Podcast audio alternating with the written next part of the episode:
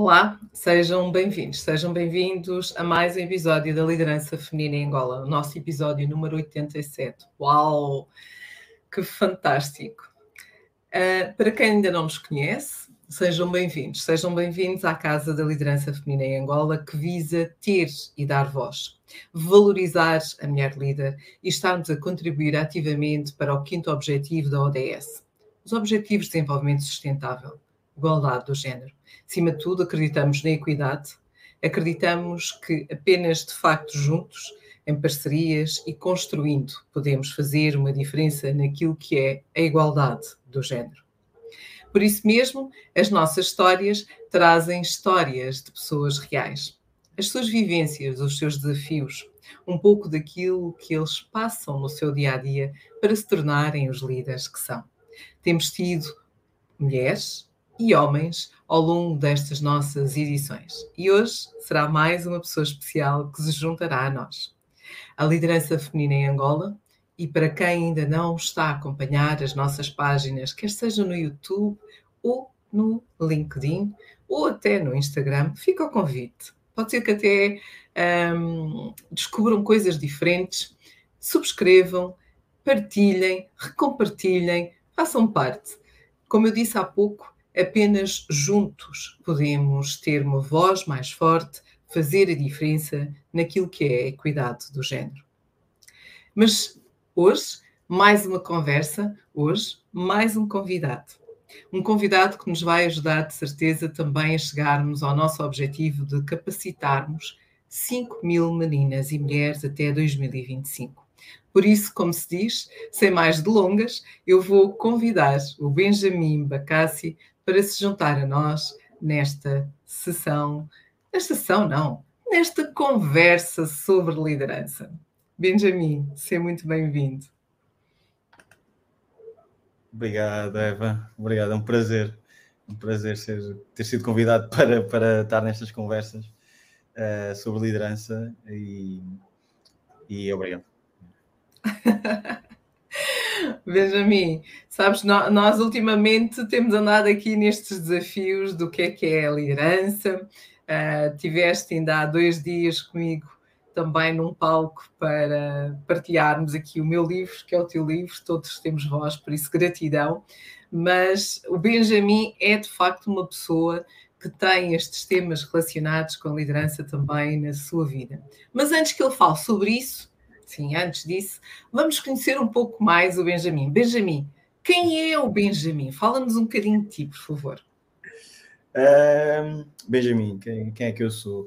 Eu sou pai, sou filho, uh, marido, uh, irmão, uh, tenho 14 irmãos também, e, e, sou alguém que é apaixonado por, por, por educação por pedagogia, Uh, gosto imenso, né? a maneira como eu gosto que as pessoas me chamem. Uh, é como professor Benjamin, é, é, eu adoro quando, quando, quando alguém se dirige a mim e diz: Olha, boa tarde, professor Benjamin. Adoro, é, é a minha maneira preferida de, de ser interpelado. Uh, hoje em dia também posso dizer que sou escritor e também adoro quando alguém me aborda na rua ou em algum momento, ou quando nos encontramos e diz Boa tarde, escritor Benjamin, como é que está? Uh, adoro também. Uh, e depois sou, também tenho outras funções profissionais, nas quais tenho, tenho que exercer também funções de liderança um, enquanto executivo, mas gosto sempre de olhar para mim, quando, quando penso em mim, normalmente penso sempre em mim como professor, uh, professor de ética empresarial em particular, um, e tenho o privilégio de, de, de estar bastante próximo da liderança feminina uh, há bastante tempo.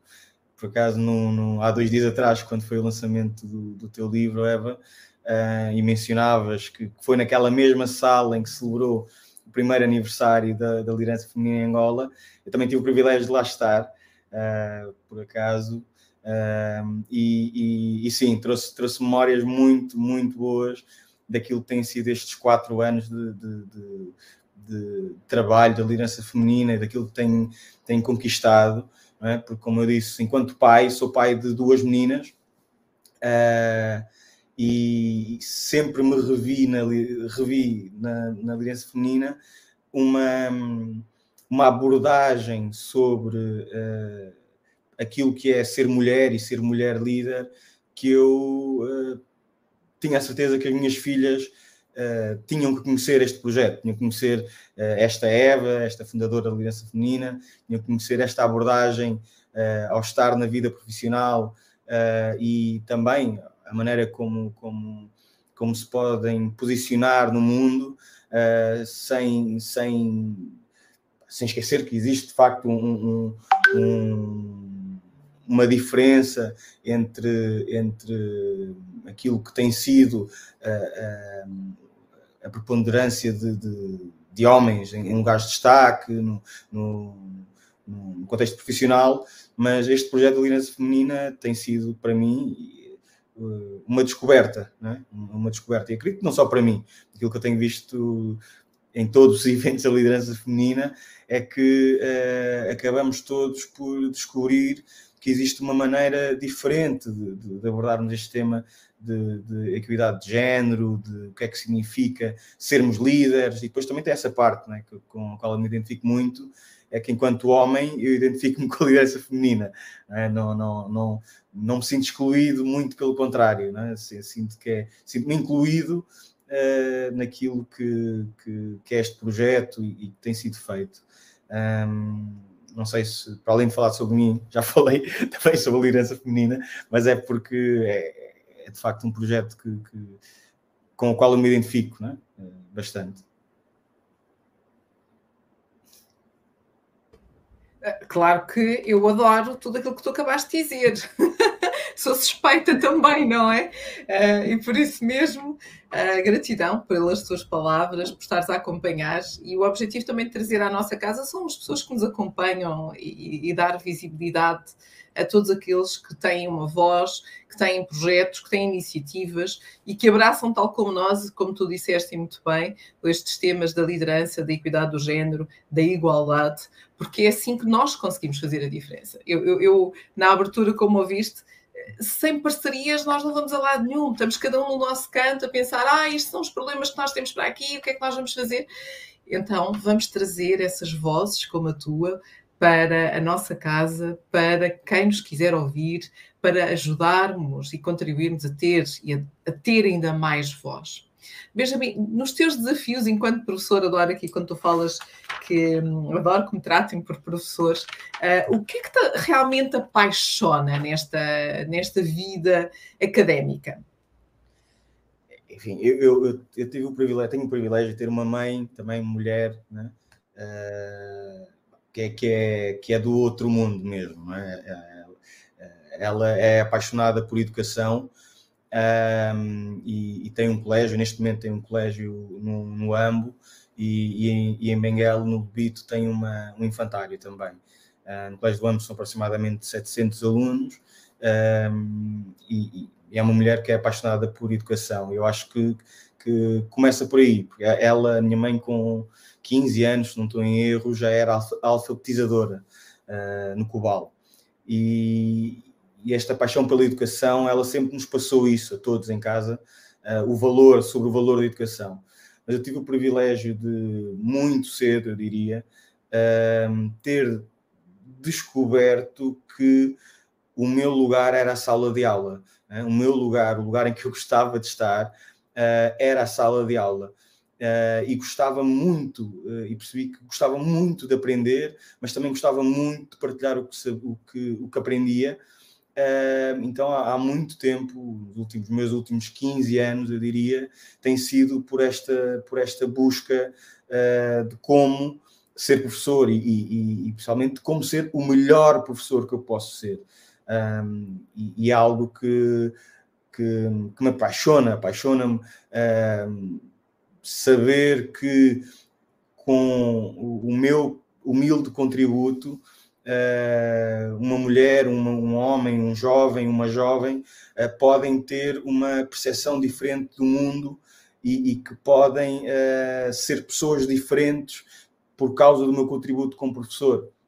Há pouco tempo atrás estava, estava, estava na rua, estava literalmente na, na, na Maianga, na rua, e passou uma jovem de óculos de sol uma jovem, uma mulher, de óculos de sol, e disse: oh, boa tarde, professor Benjamin. Eu olhei, a cara era-me familiar, e eu lembrei-me, é? tinha sido minha aluna no, no MBA Atlântico da, da, Universidade Católica e ela chamou-me por professor.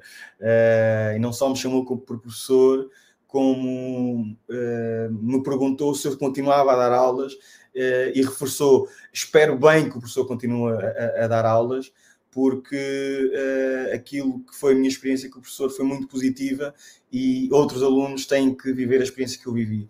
Então, um, a pedagogia, este, este, este, passar conhecimento, este uh, transformar outros através de, de educação, uh, é algo que, que, que, que, eu não sei explicar. Eu, eu, digo isto muitas vezes quando, quando estou na sala de aula e, e, e às vezes acontece, né? eu começo a dar uma aula, como aconteceu nessa aula do MBA Atlântico, uh, foi uma aula de três horas seguidas, uh, sem intervalos, e, e, eu perguntava aos alunos uh, se não queriam um intervalo. E eles diziam: não, não, vamos continuar. Então foram três horas de aula. Para mim é fantástico, porque eu adoro, como eu estava a dizer, adoro estar na sala de aula. Uh, mas eu também dizia, lhes dizia, quando eles me perguntavam, o professor não quer parar? Eu dizia: não, eu, eu, para mim dar aulas é, é um exercício muito egoísta. É? uh, porque eu gosto tanto daquilo que eu faço, né? e, e, há, e há um professor brasileiro que utiliza estas palavras e, e eu, eu plageio por vezes, e é um professor que eu admiro muito, uh, que é, eu gosto tanto do que eu faço, eu gosto tanto daquilo que eu digo, eu gosto tanto de, de poder ser útil eh, enquanto professor, que o meu ato de, de, de dedicação a, a, à sala de aula e aos meus alunos é um ato egoísta, uh, que felizmente, eu espero que, isso, que assim aconteça, uh, contribui para, para, para a vida deles, mas que eu faço de um ponto de partida que é eu adoro a sala de aula, eu adoro uh, adquirir conhecimento, eu adoro depois passar esse conhecimento uh, aos meus alunos. É? Uh, então é, é, de facto a minha paixão. É? Tenho essas duas paixões que eu tenho o privilégio de poder vivê-las que é ehm, a educação e depois a literatura. Né? Uh, então, não sei se respondi à pergunta. Claro que sim. Eu, eu ia só pedir-te para partilhares quais são as disciplinas ou as áreas que tu mais gostas. Falaste há bocadinho na ética, mas para quem não te conhece, para ficar a saber um pouco mais uh, sobre as tuas áreas de expertise, o que é que tu podes uh, dizer? Eh, eu sou formado em gestão e comecei a dar aulas como assistente aqui na Universidade Metodista em 2011. Eh, era assistente do professor Mário de Carvalho, em 2011, sim. E depois fiz o meu mestrado em gestão. estou a, a, terminar o meu doutoramento também em gestão, mas a minha área de investigação é ética, ética empresarial. e aquilo que eu procuro perceber através da investigação é o papel da ética na criação de organizações excelentes. Né? E o que é que é a ética empresarial, como eu a descrevo de um ponto de partida científico? a ética empresarial é a busca da excelência humana nas organizações. Né? Então é, é isto que, que, que, que, é o meu, o meu foco. também no, no Centro de Inovação Social e Incubação da Universidade Católica de Angola, uh, sob a direção do professor uh, Henrique Colombo. Ele sim é o especialista de, de liderança no, no CISI. Uh, eu sou responsável pela área de, de, ética empresarial, mas há uma linha muito, muito tenue uh, que liga estas duas áreas. Eu também fiz investigação na área da, da liderança, uh, nomeadamente perceber, de mapear, fiz um mapeamento daquilo que são as teorias da liderança do ponto de vista académico e científico, as teorias que são investigadas, que são estudadas, que são depois adotadas no contexto um, empresarial, mas o que eu amo mesmo é, é, é, é isto, é, é falar sobre uh, excelência humana, falar sobre um desenvolvimento humano que não, que não tem, que tem um ponto de partida, uh, que somos nós, cada um de nós é um ponto de partida para o seu próprio desenvolvimento, mas que não tem necessariamente um ponto de chegada. É? e esta, e esta, e esta busca por esta excelência nas organizações um, é muito importante, porque a ética nas organizações tem um impacto uh, em todas as dimensões da nossa sociedade, não só nas dimensões económicas, mas talvez e principalmente na, na dimensão social, é? isto é, na, na, dimensão daquilo que são os impactos das organizações na sociedade. E, e é isto que, que, que me apaixona, é? perceber qual, qual, é que é a diferença que líderes uh, uh, que, que, se preocupam com os seus colaboradores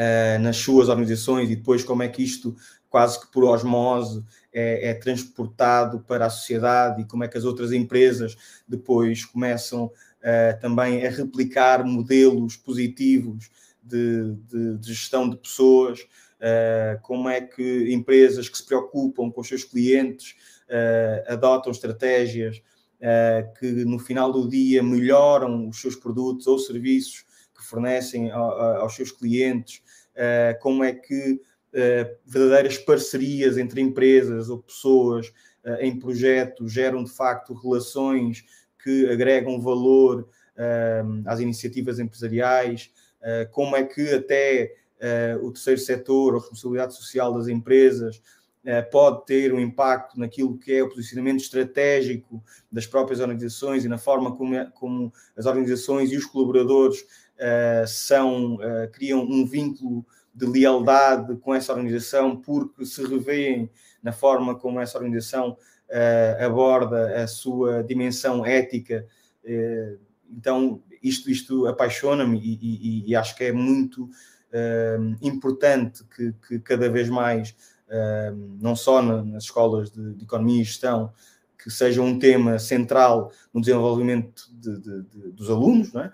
Uh, mas também nas organizações haver um processo de uh, desenvolvimento de capital humano contínuo em que estes temas são abordados uh, de uma maneira a que, a que, a ética empresarial faça parte da estratégia da organização, que não seja uma tática de, de, de de ganhar uh, algum tipo de visibilidade, mas que faça de facto parte da estratégia das organizações, é? uh, a maneira como se tratam e, os E pegando nisso que acabaste de referir, ou seja, falaste aqui de temas que são absolutamente relevantes e importantes, com, porque falar de ética hoje é falar de, dos princípios orientadores de uma organização para alcançar os seus melhores resultados, como tu há pouco falavas, a questão da excelência, não é? Uh, e depois gosto muito desta passagem que referiste, como é que nós pegamos nesta informação, como é que nós colocamos a ética e o papel da ética e o papel dos líderes e dos decisores, uh, não só dentro das suas organizações, mas para fora delas.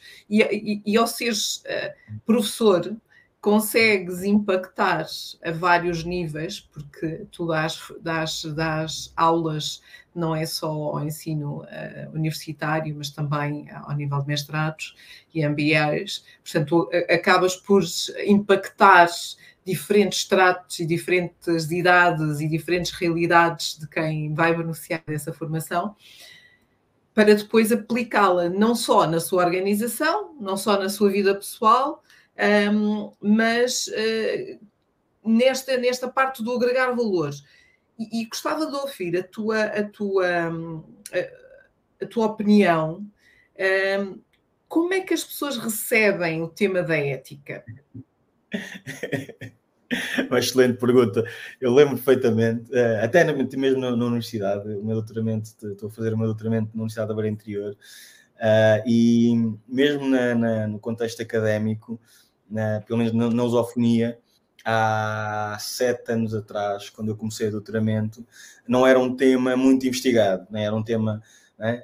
Um, e uma das coisas que eu acabei por perceber, e também fiz um estudo sobre isso, é que os académicos de outras geografias que, que publicavam uh, artigos sobre ética empresarial uh, tinham um, um alcance uh, da, sua, da sua progressão de carreira, acho que eram, se não me engano, eram sete vezes maior do, do que os académicos que não, que não o faziam. Eh, e de repente houve, houve um boom. Mas eu lembro perfeitamente quando cheguei à Angola, Uh, depois de ter terminado a parte letiva do, do doutoramento, já por parte de investigação, uh, e, era, e era como se fosse uma piada, né? imaginemos um grupo de amigos, uh, vamos, vamos fazer alguma coisa todos juntos, e era a piada, olha, cuidado, tá, chegou aí o professor de ética, temos que falar sobre outras coisas. Né? e, e, e, as pessoas encaravam muito a ética ainda encaram hoje em dia como, como uma abordagem crítica sobre, sobre determinados comportamentos de líderes, de organizações, e, e, e é verdade que, que, de um ponto de vista menos académico, somos de um ponto de vista mais, mais lato, é verdade que se pode utilizar a palavra ética para uh, querermos fazer criticar uh, algum tipo de, de, de, situação ou conduta nas organizações ou fora dela, mas não é isso que eu faço, né? Uh, mas, mas, mas, ainda até hoje, ainda até hoje, há algum receio das organizações e, e de algumas lideranças de, de, de, contratar um professor de ética empresarial para uma formação, por exemplo, né? porque uh, a expectativa é que muito provavelmente se ponham em xeque uh, algumas das condutas de, das organizações. Quando eu gostaria, e esse é uma, tem sido o meu trabalho ao longo dos últimos anos, de, de trazer realmente esta abordagem sobre a busca da excelência humana. É? porque para quem nunca assistiu a uma, a uma das minhas aulas, a uma das minhas formações, uh, podem ficar com a ideia que o, que o meu trabalho é ensinar uh, a criticar esta ou aquela conduta, ou, ou, ou, ou, ter uma fórmula mágica de de repente as organizações serem éticas. E, e, e o meu trabalho tem sido muito esse, de, de, de, de explicar que não é bem isso? Uh, explicar que, ok, quando vamos trabalhar ética empresarial nas organizações, vamos tratar de temas como o fez, por exemplo, uh, a senhora Flora Solomon. A senhora Flora Solomon, que foi uh, diretora de recursos humanos, não era bem esse o nome, mas uh, diretora de recursos humanos de, no grupo Marks Spencer, no Reino Unido. Um, ela, ela, ela é um exemplo quase que perfeito daquilo que é, é ética empresarial como, como eu gostaria que ela tivesse representado nas organizações. O que aconteceu? Uh, ela trabalhava na Marks Spencer, que é uma, um grande, uma grande empresa no Reino Unido, e ela reparou que havia trabalhadores que por vezes desmaiavam no serviço uh, e que se sentiam mal, e ela começou a, a perguntar, mas o que é que se passa? Uh, e, e, muitos deles, uh, a história recorrente era que muitos iam trabalhar sem ter comido né? e tinham dificuldades em comer, em se alimentarem.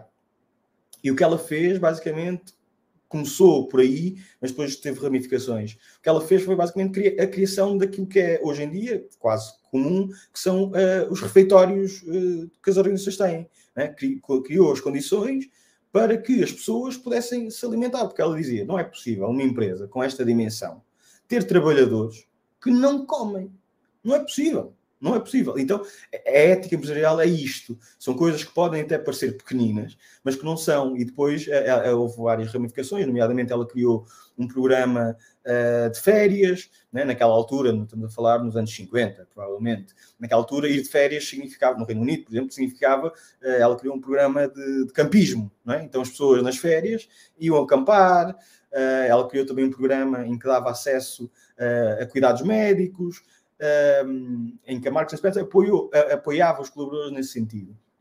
Então a ética empresarial é isto, podem parecer coisas pequenas, mas é tratarmos as pessoas, os colaboradores, os clientes, os parceiros como pessoas. É? E às vezes as empresas tendem a tratar o, esta coisa da gestão por objetivos. É? Ok, é, é, algo que é positivo, mas as pessoas não são máquinas. É? Ok, vamos estabelecer objetivos para as pessoas, mas as pessoas têm que ter as condições para, enquanto pessoas, atingir esse, esses objetivos. Um, e, e, e, então a, a, acredito que, que, a ética trabalhada neste sentido da humanização, do, do, da valorização do ser humano, da valorização dos colaboradores, uh, é fundamental. Né? Acho que hoje em dia tenho mais abertura para falar sobre, sobre ética uh, do que quando cheguei. Né? Era, era uma palavra assim, uh, ética em Angola, o que, é que, que, é que este jovem professor quer dizer com isso? Hoje Exatamente, dia... daí a minha questão, não é? Porque um, é, há sempre associações. Eh, consideras que há associações mais negativas ou positivas quando tu dizes que és professor de ética? Hoje em dia tenho o privilégio de, de, de como, como tu também, que és um exemplo também naquilo que é, que é um, como colunista em Angola, né? que é espalhar ideias através de, de, dos meios que nós temos. Né? Eu também uh, escrevi bastante para, para a imprensa e publiquei muito sobre ética empresarial. Uh, hoje em dia é mais simples, né? porque para quem conhece um pouquinho daquilo que é o meu trabalho, mas ainda é complexo, né? ainda é complexo, ainda há. Se eu for fazer uma formação sobre ética empresarial, ainda é capaz de, vamos dizer assim, gestores que sintam que não têm eh, organizações com uma cultura de valores humanistas, vão começar a pegar na cadeira e apertar a cadeira para saber o que é que vai sair da boca do professor, não é? Porque, não é? uh, e como disseste, é? sentiste isso? Sentiste isso? Sim, Sentes isso? Aulas no mestrado, a pessoas que estão em organizações, muitas começam por dizer: não, na minha, na mina organização existe um código de conduta e um código de ética. E a primeira pergunta é: alguma vez leste? Já, já leu? Ah, bem, não li. Eh, por acaso fazia parte do contrato, mas uh, enfim. Um, então, Tem muitas páginas e acabei por não ler. Também é verdade. Devia é? ser uma página, one page only. E, e, os principais, aquilo tem 50 mil itens, isso eu concordo. Mas olha, eh, mesmo a propósito deste tema e desta partilha, desta reflexão que acabaste de dizer, um, a Glória Águas, olá Glória, deixa cá ver. Ela faz aqui uma, uma faz-te uma pergunta. Gostava muito de ouvir o Benjamin fazer uma brevíssima definição de ética. Como é que respondes aqui a este desafio lançado pela Glória? Não, eu, eu, tenho sempre a mesma, a, mesma, a mesma resposta, que é muito simples, não é? Uh, por causa estou agora a fazer um ciclo de, de palestras com o Conselho Municipal de, Conselho Municipal da Juventude, sim, cá em Luanda, em que estamos a correr os sete distritos, uh, e eles decidiram dar o nome de, das palestras de O Poder da Leitura. Né? Então eu vou sempre com o meu livro, mas depois levo sempre um outro livro que é a Ética a Nicómaco, uh, que, é, uh, que é basicamente a Bíblia da, da, da ética, como nós a conhecemos mas uh, a definição de ética tem que ser muito simples, exatamente como tu estavas a dizer. Uh, não, não, não, se eu, se eu for dar uma aula sobre a ética anicómaco, eh, é, é possível que eu perca muitos alunos na sala, né? a não ser que esteja numa faculdade de filosofia uh, ou num curso de teologia ou algo do género. Uh, por isso a definição de ética é muito simples. Né? A ética é a busca, a ética, só ética, só a palavra ética. Né? A ética é a busca pela excelência, excelência humana. Ponto. Né? Um, e esta frase dita por mim tem um significado, dita pela glória tem outro significado, porque é, é busca pela minha excelência, não é? É busca por uma excelência humana uh, que tem uma definição. A excelência humana não tem definição, uh, porque cada um de nós deve buscar a sua excelência, né? a, a, maximização daquilo que é o seu potencial único, irreplicável e que só serve para si. Né? Por isso, uh, uh, às vezes os alunos, uh, nós fazemos um bootcamp sobre excelência e liderança na, no CIS e no Centro de Educação Social da Inclusão da Católica, e às vezes os alunos, nas primeiras aulas do bootcamp, os alunos às vezes ficam um pouco frustrados, é? porque querem que nós lhes passemos a fórmula secreta para eles serem aquele líder excelente. Isso não existe. Não é? Eh, porque existem líderes que atuam na área de, de, das humanidades, eh, nas áreas de, nas artes liberais, como é o caso da educação. Existem líderes que, que, que, são líderes na área de medicina, existem líderes que são líderes na, na, na, na área de, de, de, não sei se podia dizer assim, é? mas na área do associativismo, como é o caso do teu caso, Eva, não é? tens várias iniciativas uh, de liderança uh, nessa área, é para mim ser líder é ser o melhor professor que eu posso ser. É? A minha busca, eh, Benjamin, pela excelência humana é ser o melhor professor que eu posso ser e ser o melhor escritor que eu possa ser. Um, depois, claro, tem, tem, as dimensões pessoais, né? ser o melhor pai que eu possa ser, ser o melhor marido que eu possa ser, sendo que a minha mulher pode discordar desta minha afirmação. Uh, e, e, então cada um de nós, a, a busca pela excelência humana, esta definição que é bastante curta, depois tem que ser adaptada para cada um de nós, para aquilo, ok, qual é que é a minha essência enquanto pessoa? Uh, eu não tenho a capacidade, tenho um cirurgião né, de, de, de, de abrir uh, um ser humano, um corpo, um, um, um, ser biológico, abri-lo ao meio, corrigir o que está mal, às vezes até pôr um, um outro órgão, naquilo. eu não tenho essa capacidade. Né? A, minha busca pela excelência humana não inclui essa, essas competências, mas a do cirurgião inclui. Né? Então, nem o cirurgião é um, é um ser humano frio, que não sente a dor dos outros, consegue. Não, nem eu sou menos uh, excelente, nem menos humano, por não ter essa, essas, essas uh, competências. É? Por isso é que, uh, quando falamos sobre ética, temos que ser cuidadosos. Não, é? não, existem fórmulas secretas da ética, é? mas esta busca pela excelência humana é sem mínima dúvida fundamental e acho que é, que é uma, uma, uma é uma revolução naquilo que é o pensamento da, humani da, da, da humanidade. A humanidade, quando, quando, quando, quando apareceram estes grandes pensadores, Aristóteles, Platão, Uh, para mim, a história tem, tem, tem, tem quatro, pelo menos. Né? Aristóteles, Platão, uh, Aquino, né? São Tomás de Aquino, uh, mas que é Aquino, que é o doutor dos doutores, né? para mim é o grande exemplo de professor.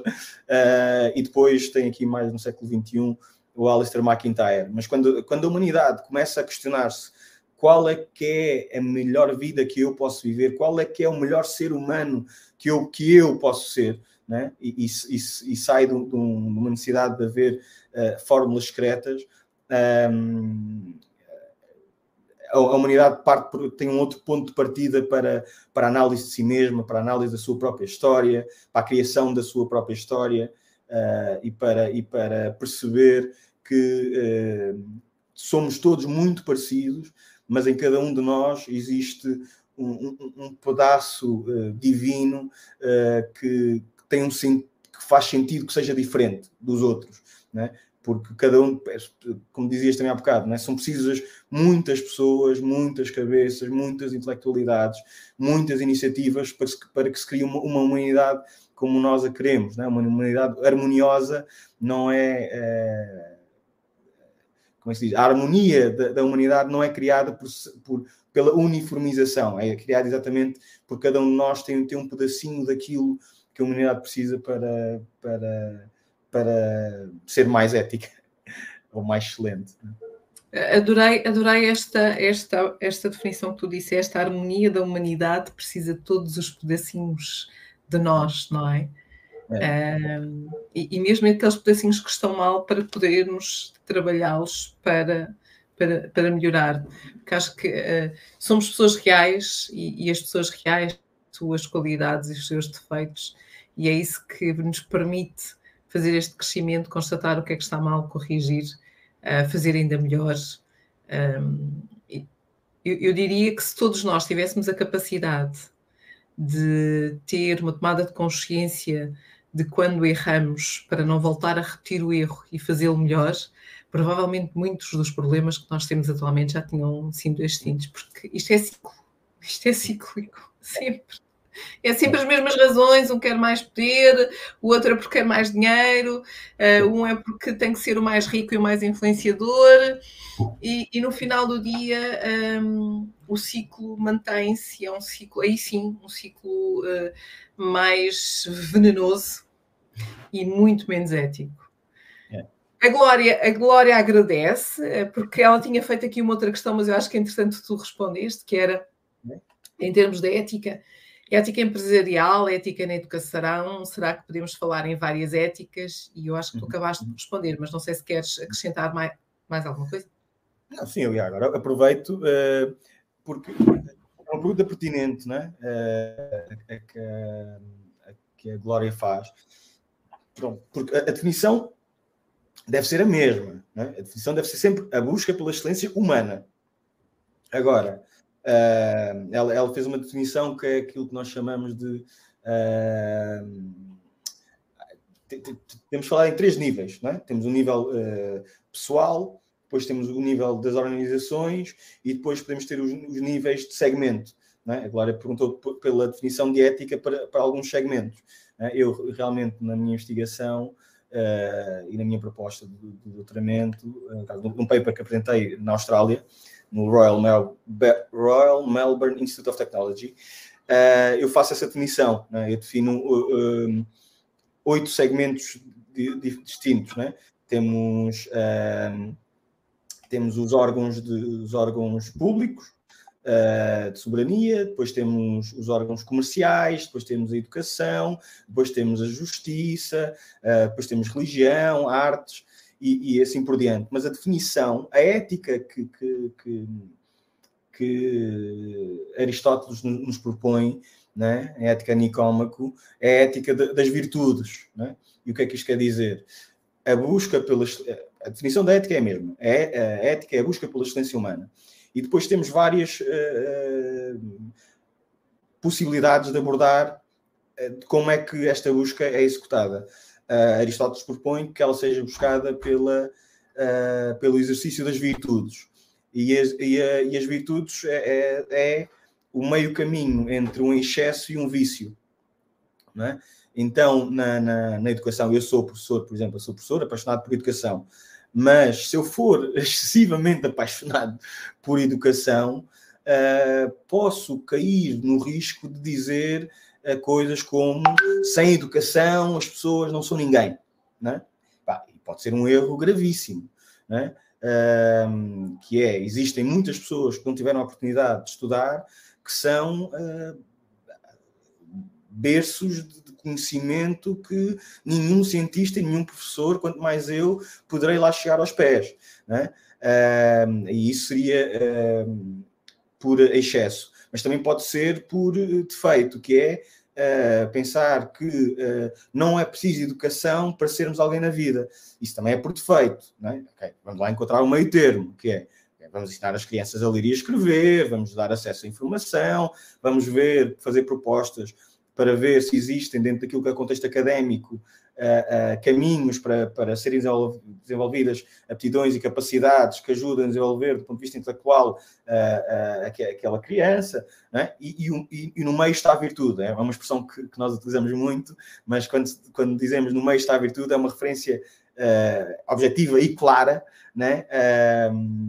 É, Aristóteles, é? É, uma, é, é, uma, é uma expressão aristotélica, é? porque uh, uh, Aristóteles dizia exatamente isto. Uh, a virtude é encontrarmos o ponto entre um excesso e, e, e o defeito.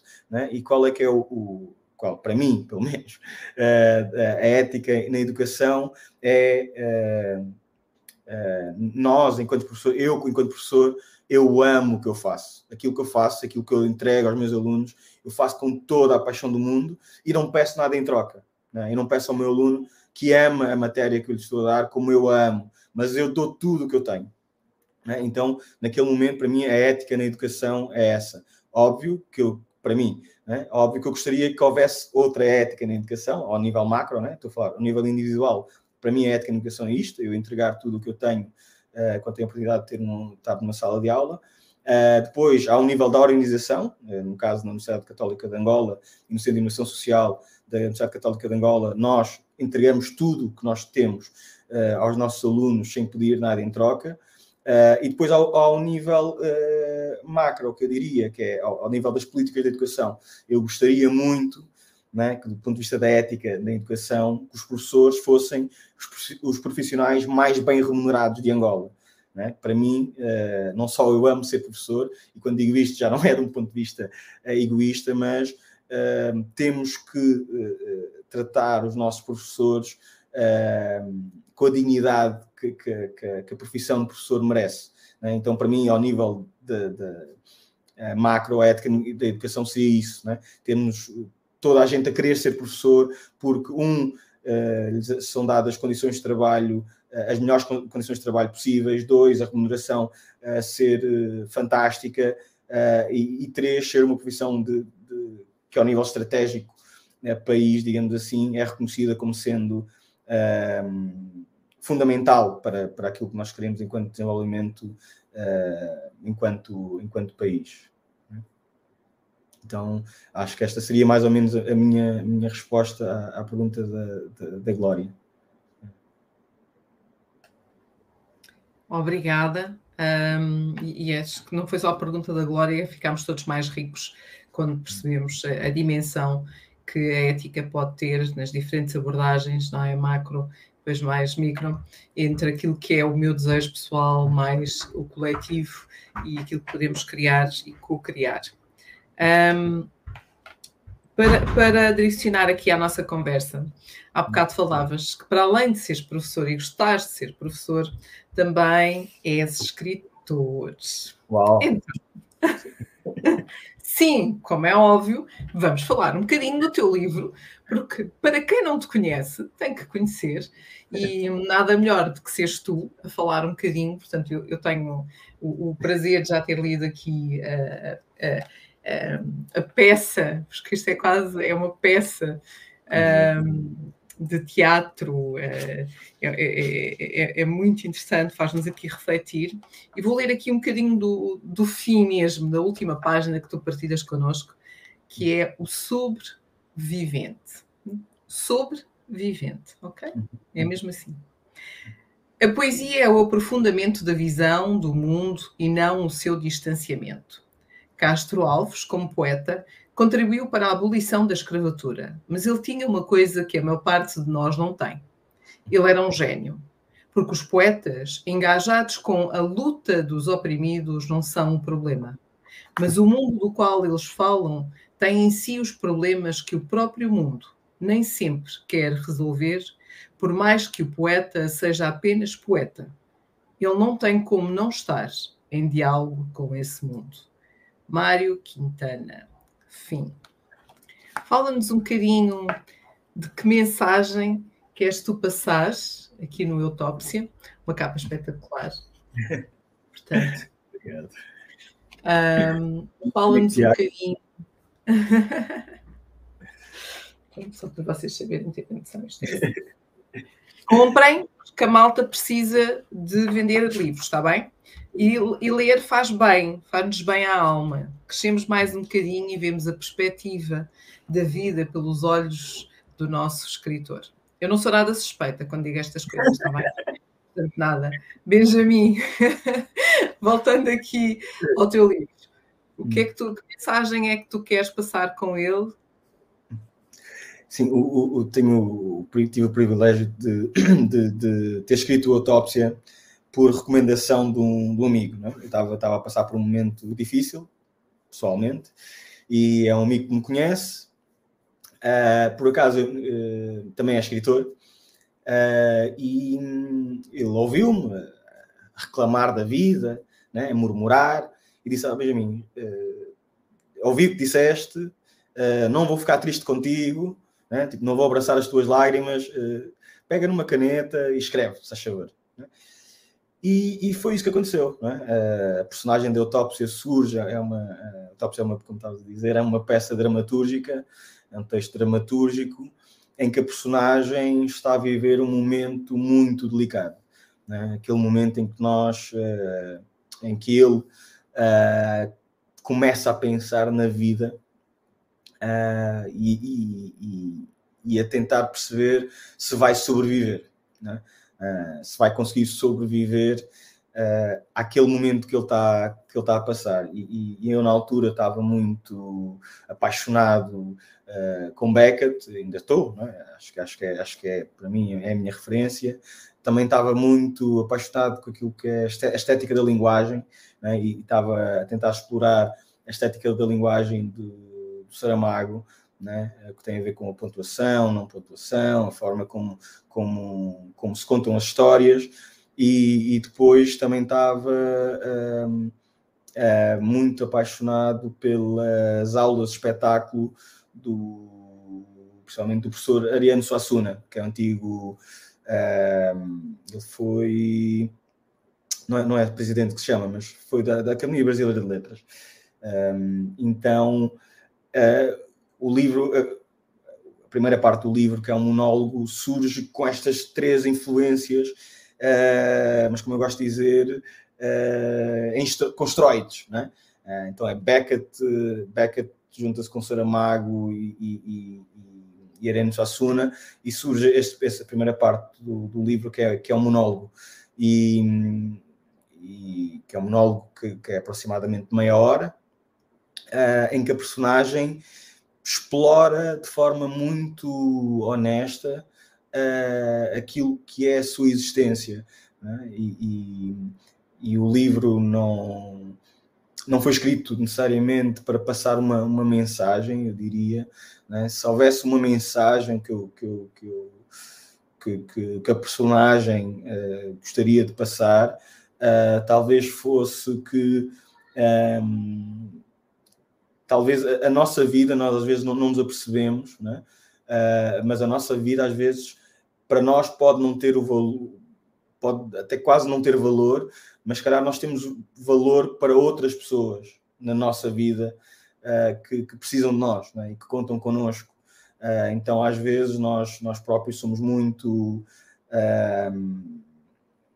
E contra mim falo, né, que eu também tenho essa dimensão, não que o livro seja sobre mim, mas somos muito críticos de nós mesmos né, e, e pomos-nos a nós num lugar uh, que não só não nos favorece, mas como também tem, tem o potencial de magoar outros né, que contam connosco. Então, um, sim, mas o, o livro é, é, é, um exercício literário, né? Eu, fui, fui, eu escrevo há muito tempo e, e foi uh, naquele momento em particular, foi ok, deixa-me ver, perceber se eu consigo pôr numa folha de papel uh, esta ideia que, que, que, eu tenho na cabeça. Né? E não sabia se seria possível. Né? O Autópsia foi, foi escrito em 3, 4 dias. Né? Uh, o, monólogo, o monólogo inicial tem um monólogo do, do, do, Beckett, que é o Not I, que é um monólogo é relativamente curto, tem 5 minutos talvez. Um, e, e, a minha proposta foi, ok, vou até ao fim, né? e o monólogo tem 30 minutos, o monólogo inicial. Né? Uh, foi um, um exercício que, que, eu sinceramente até hoje não, não, não, sei. Olho para o livro e leio o livro, é? porque também temos a aula espetáculo que é baseada num livro, e, e sim, é, é, eu às vezes não percebo uh, uh, aquela, essa coisa da centelha divina é? que, que, às vezes cai é? e, e, que nós não sabemos muito bem de onde é que, de onde é que ela vem. Uh, então a autópsia para mim representa, representa isso e, e, para mim marcou um momento da minha vida. Uh, muito, muito. Minha mulher gosta muito de dizer que o livro é sobre ela, né? mas, mas, uh, mas sim. É, e é, é sobre ela? Ela gosta de dizer que sim, ela gosta de dizer que sim. Um, eu, acho, eu acho que tem, tem uma personagem feminina, o livro, uh, e, e, essa personagem feminina faz referência também a outras mulheres, uh, por acaso, no monólogo, o, o, o, suicida faz referência a, a, a, outras mulheres na vida dele, uh, mas ela revê-se na amante do suicida, né? porque é, é, é muito romântico, né? é, é, quase shakespeariano, eu diria. Né? Aquilo que eu dizia, né? como é que vamos dizer? A personagem feminina do, do livro é alguém que, uh, que ela diz, né? que é uma mulher que sabe o que é que é verdadeiramente ser amada, né? e, que, e que se as amigas dela soubessem o quanto ela é amada, né? Uh, provavelmente iam querer roubar o, o, o amante dela. Né? Então, ela, uh, fico feliz que, que, a minha mulher, que a Catarina, se identifique com, com isso. Né? Uh, acho que se calhar não é assim todos os dias, mas, mas nos, nos dias em, em, que, em, que, em, que, isso é verdade, né? Um, uh, eh, sim, então ela, ela acha que sim, né? e acho que é, de alguma maneira talvez tenha alguma inspiração no amor que eu tenho por ela, sim, talvez, talvez por aí, sim, possa ser. Ok. Nós temos aqui o Adérito a fazer-te uma, uma questão qual foi o, a, a desculpa, a Délbio Oliveira, obrigada Délbio pela questão, qual foi o fator preponderante para o lançamento do livro? Ah, pronto, parece que ele combinou com a minha mulher, pronto. Foi, foi, foi ela, foi a Catarina. Foi a Catarina. Uh, eu sou obcecado, né? eu tenho mais oito livros para sair e estamos agora a fazer. Hum, Tá, agora estamos a fazer na parte final da, da, não na parte final, mas estamos agora a fazer a ilustração de um livro infantil que se Deus quiser sairá ainda este ano e até ao final do ano, uh, tudo correndo bem, sairão dois livros de poesia e uma novela até ao final deste ano. E, mas sim, minha mulher estava cansada de me ouvir a dizer quero publicar um livro, pá, nunca publiquei um livro. Ela disse, publica, esquece, estou cansada, né? e ela já tinha lido, né? porque ela já tinha lido o, o normalmente eu mostro-lhe sempre os meus textos, um, e ela já tinha lido e, e, e disse-me, vai, né? inclusive falou com o meu pai, falou que, tipo, né? que o Benjamin tem que, tem que porque né? era algo que ela sentia que, que, que me iria fazer bem. Né? Então publicámos o livro em, em 2020 e sim, depois, depois, depois foi tudo uma loucura, porque o livro depois acabou por ganhar o prémio deste Angola Camões em 2021 e eu não estava a acreditar. Né? Foi, foi, foi assim, né? aquilo que eu dizia, né? parecem, parecem momentos escolhidos a dedo uh, por Deus, né? Uh, dos quais eu não, não, não, não tive uh, nenhuma influência. E depois também, ehm, mas sim, quase. O, o, o Aldélbio combinou com a Catarina essa pergunta, não sei. Uh, sim. Adoro, adoro. Um, nós estamos aqui na reta final, temos aqui num comentário, acho que já abordámos um bocadinho isto, mas uh, também temos aqui o Adélbio a falar sobre o Saramago e também de deixar que, que é realmente um artista da escrita, não só pelo estilo de pontuação, mas pelas alegorias e metáforas incríveis, é muito insano. Muito obrigada, Adélbio. E temos aqui uma questão uh, que nós acabámos por falar um bocadinho, mas não quero deixar de passar. Se queres só complementar, voltando ao nosso tema da ética e, e aquilo que já se falou sobre as, os diferentes tipos de ética, um, se foi algo que já falámos, Danilson, sugiro que, que reveja aqui a parte inicial da nossa conversa, que ela vai ficar gravada nas nossas páginas, quer seja aqui no YouTube, quer seja no LinkedIn. Uh, mas se uh, Benjamin achas que vale a pena só reforçar aqui algo mais.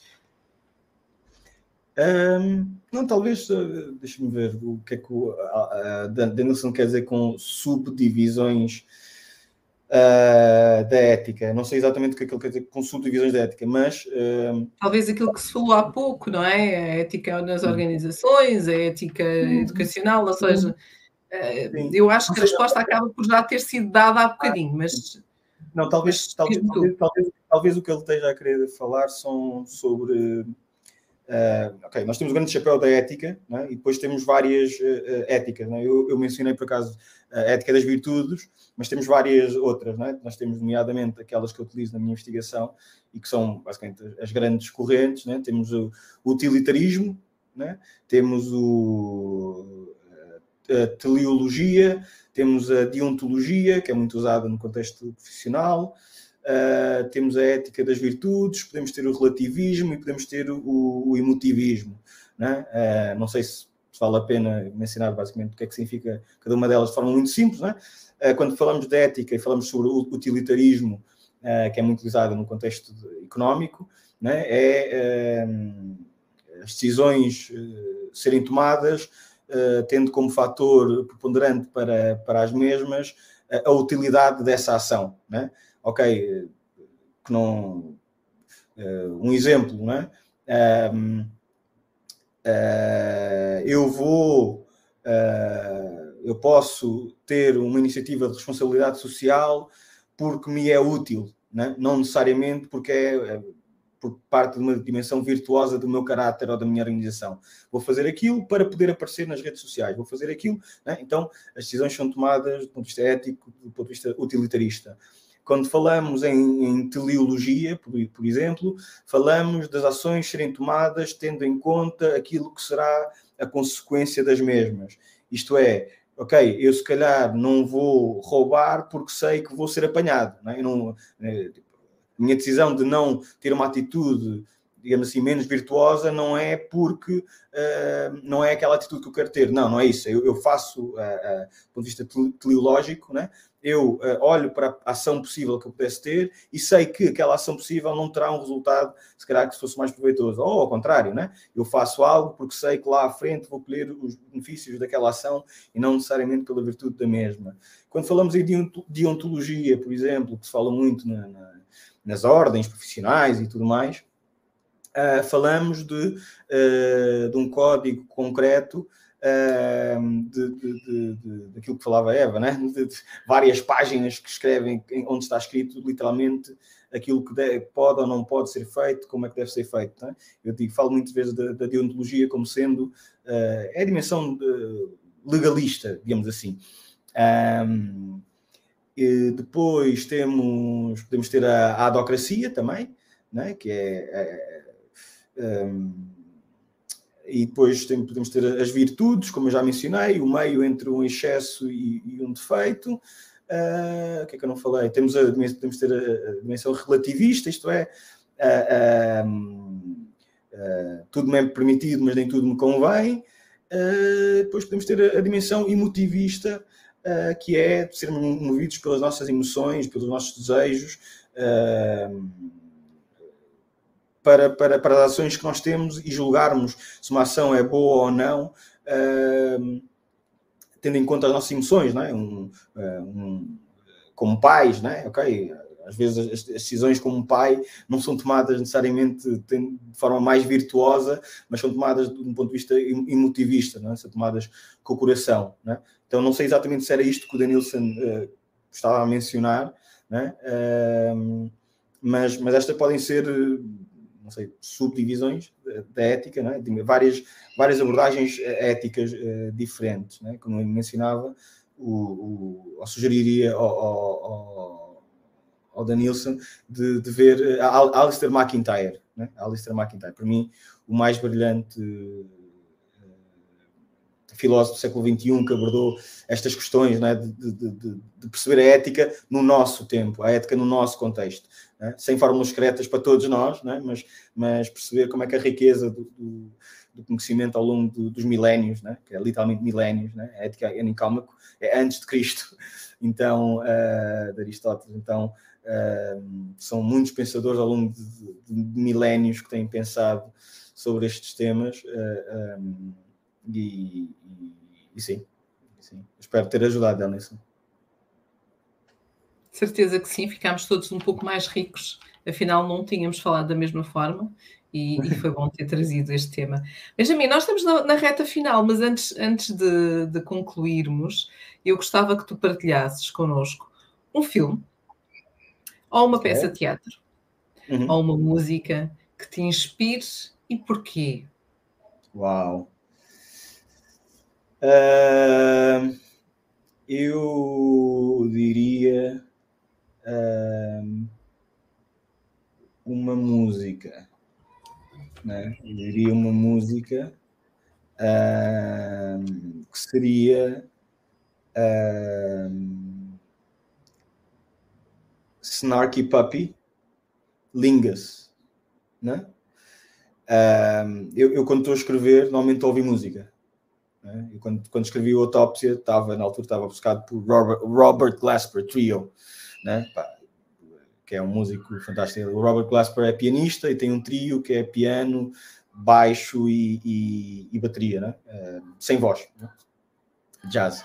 Uh, então escrevi top completamente obcecado, né? e hoje em dia, mesmo quando, quando, tô, quando encontro um, uma parede, né? quando fico bloqueado, vou àquele, àquele, é um concerto ao vivo, vou àquele concerto, ponho aquele concerto e, e parece que, que, que o meu desbloqueio desaparece. Mas é, ultimamente tenho ouvido muito, ou quando preciso de, de me motivar, uh, ouço essa música de Starkey Puppy Lingus, porquê? Porque tem o melhor solo que eu já ouvi na minha vida, né? que é de um pianista também, uh, que, é, que se chama Corey Henry, né? e aquele solo faz-me perceber que Deus existe, né? porque não é normal um ser humano uh, fazer o que ele faz naquele, naqueles 90 segundos ou algo assim, é? e, e, e, é daquelas músicas que eu tenho pena de ter ouvido pela primeira vez, porque gostava sempre de ter aquele sentimento, que, o sentimento que eu tive na primeira vez que eu ouvi uh, foi absolutamente avassalador. É? Então é daquelas músicas que eu às vezes até tento não ouvir muito, é? deixar passar algum tempo, mas eu comecei a música praticamente de cor, nota por nota quase, e, e mas sim, é, é daquelas músicas que me inspira, é? que, que faz-me perceber, ok, o ser humano, eu mesmo como ser humano, não sou perfeito, não sou, mas é possível aquela, aquela, aquela hum, centelha divina? Que existe neste, neste, neste membro desta banda, né? dá uma esperança que também haja um bocadinho daquela centelha divina em mim né? e que eu também possa fazer coisas tão, tão fantásticas como são feitas naquela música. Né? Então, então yeah, acho que seria essa a minha recomendação. Fantástico. Benjamin, posso partilhar contigo e com todos aquilo que eu levo hoje desta nossa conversa? Por favor, Ela, por favor. esta, esta, parte, esta parte é, é, é, sempre muito esperada nas conversas sobre liderança. Uh, sim, eu espero não me emocionar. não, podes te emocionar, a gente deixa, não há problema nenhum. então, vou, vou partilhar aqui um bocadinho com todos vocês aquilo que hoje eu também levo, deixem-me só cá posicionar melhor. Um, aquilo que eu levo hoje da nossa conversa, nossa conversa número 87. Obrigada, Benjamin, por teres aceito o nosso convite, estares aqui hoje, partilhares um pouco do, do teu percurso, dos teus desafios, aquilo que é também a tua liderança e, a, e o líder que tu és. Então, deixem-me deixem aqui partilhar com todos vocês o que levo hoje da minha conversa com o Benjamin. Pai, filho, marido, irmão, 14 irmãos. Apaixonado pela pedagogia. Adoro que me tratem como professor, Benjamin. Também sou escritor. Também gosto que me tratem como escritor, mas também executivo, gestor. Pensa em mim como professor de ética. É um privilégio, sim, é um privilégio ser professor e também é um privilégio fazer parte e acompanhar a liderança feminina Angola desde o seu início. Estive convosco no vosso primeiro aniversário. Sou pai de duas meninas, por isso revejo-me na liderança feminina Angola, uma abordagem sobre aquilo que é ser mulher, mulher líder, Conhecer esta abordagem na vida profissional e como é que se podem posicionar no mundo é aquilo que eu quero também deixar às minhas filhas. Sei que existem diferenças entre a preponderância do homem em locais de destaque, mas tem sido uma verdadeira descoberta estar na liderança feminina e ouvir falar sobre equidade. Ser líder Sinto-me, sim, incluído neste, neste projeto. Quando lhe questionei o porquê da paixão pela educação, disse-nos: Tenho o privilégio de ter uma mãe apaixonada pela educação. Tem vários colégios. A minha mãe, com 15 anos, já, é, já fazia alfabetiza, alfabeti, alfabetização no Cubal por isso, o meu lugar sempre foi ao pé dela. O meu lugar onde eu gostava de estar, descobri que era na sala de aula. Os meus últimos 15 anos como professor, aquilo que eu quero e desejo é ser o melhor. O melhor professor. Faço o que me apaixona. Saber ter esta humildade, este, esta contribuição Claro que podem existir percepções diferentes, mas eu adoro estar na sala de aula. Para mim, dar aulas é um exercício absolutamente egoísta, partilhou connosco. Eu gosto tanto do que faço e poder ser útil. Sim, é este o meu ato egoísta. Eu adoro a sala de aula, adoro adquirir conhecimento e adoro partilhar este conhecimento com os meus alunos formado em gestão, também está a fazer o seu doutoramento e por isso começou a dar aulas dentro desta área, área de gestão. A sua área de expertise é, no entanto, ética empresarial.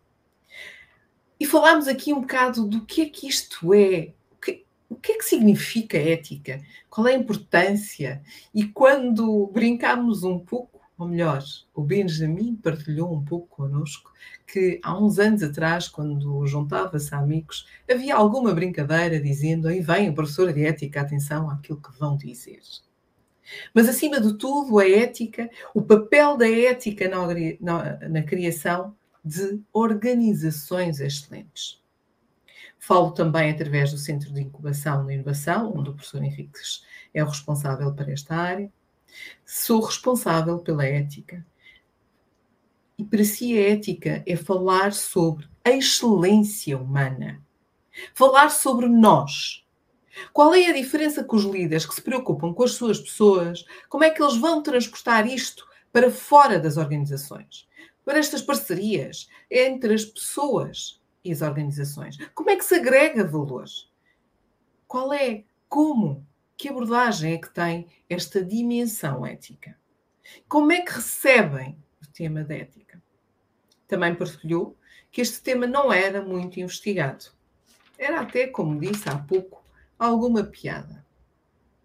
Partilhou-nos um exemplo de uma diretora de recursos humanos, muito mais do que isso, na década de 50, no Reino Unido, do grupo Mark Spencer, em que aquilo que ela fez foi criar as condições dentro da organização para responder a algumas das necessidades das suas pessoas. A ética empresarial. Foi aqui que apareceu e surgiu a ideia do refeitório, tal como conhecemos hoje. Um espaço onde as pessoas pudessem comer, alimentar, um programa de férias, de campismo para os seus colaboradores, cuidados médicos. Atenção, estamos a falar na década de 50. Já lá vão muitos anos.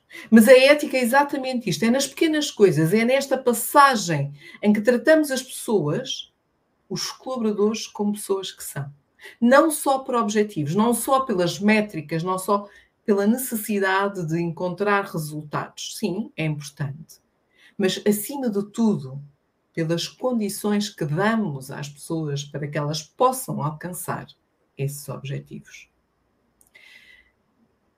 Tem vindo a publicar e a escrever sobre ética e por isso a sua definição de ética é simples.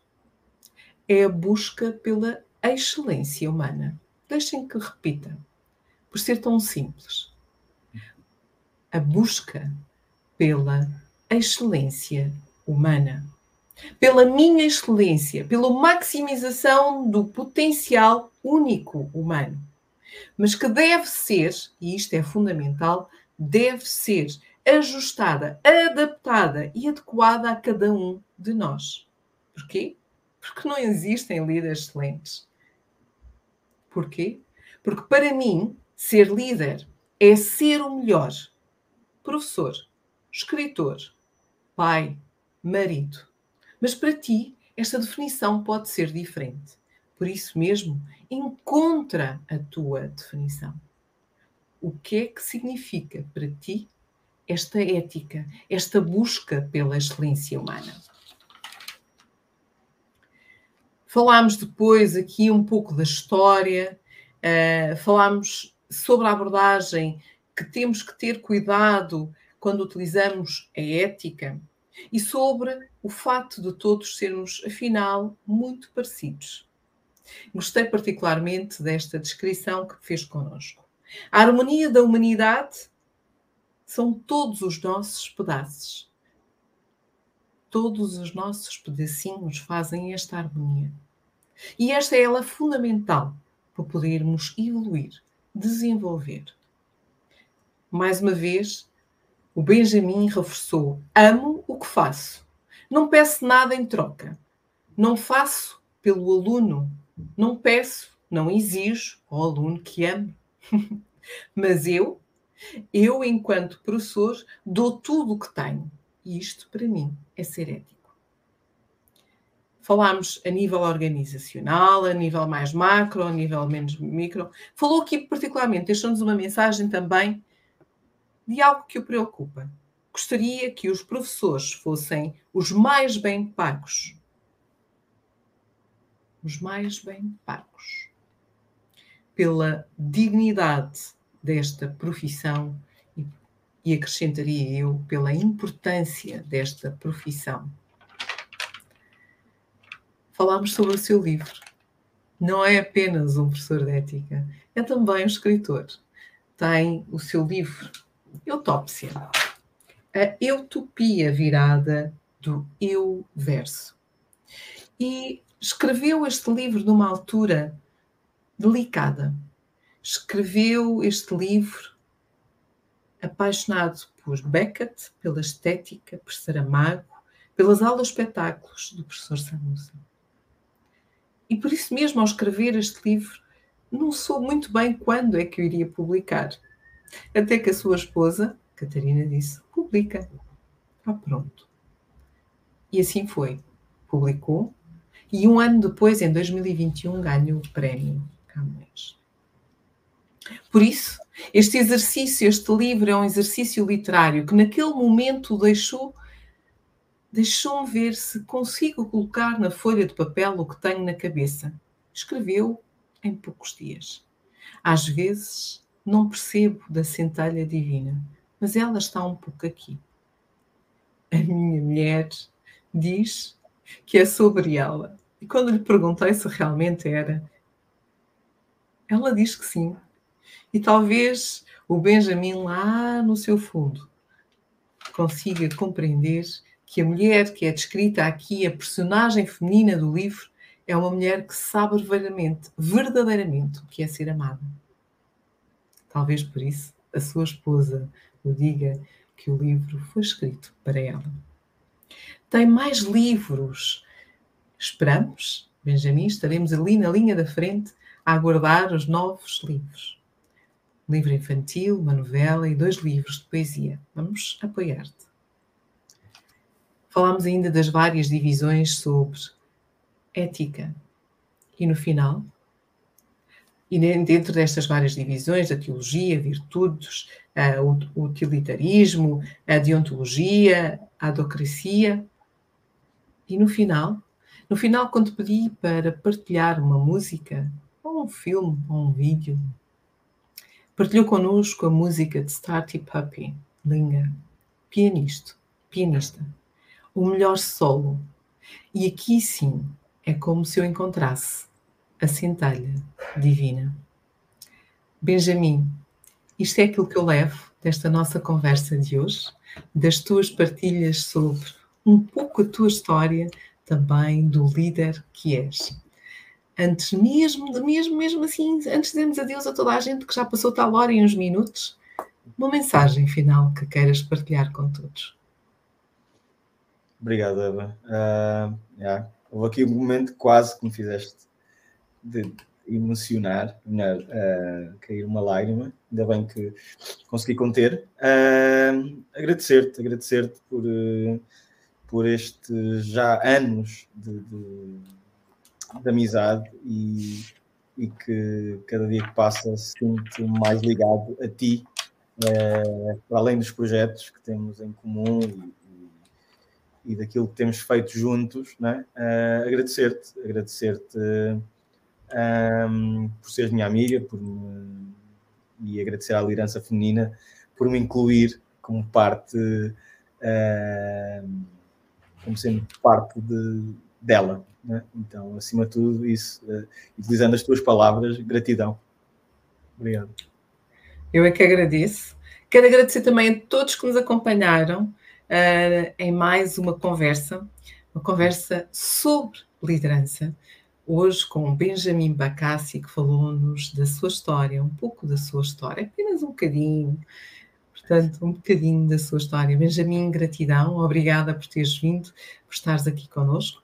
Quero também deixar apenas uma mensagem final a todos que nos estão a ver. Agradecer-vos, já sabem, acompanhem a liderança feminina em Angola. Estamos aqui Queremos dar e ter voz, valorizar a mulher, a mulher líder.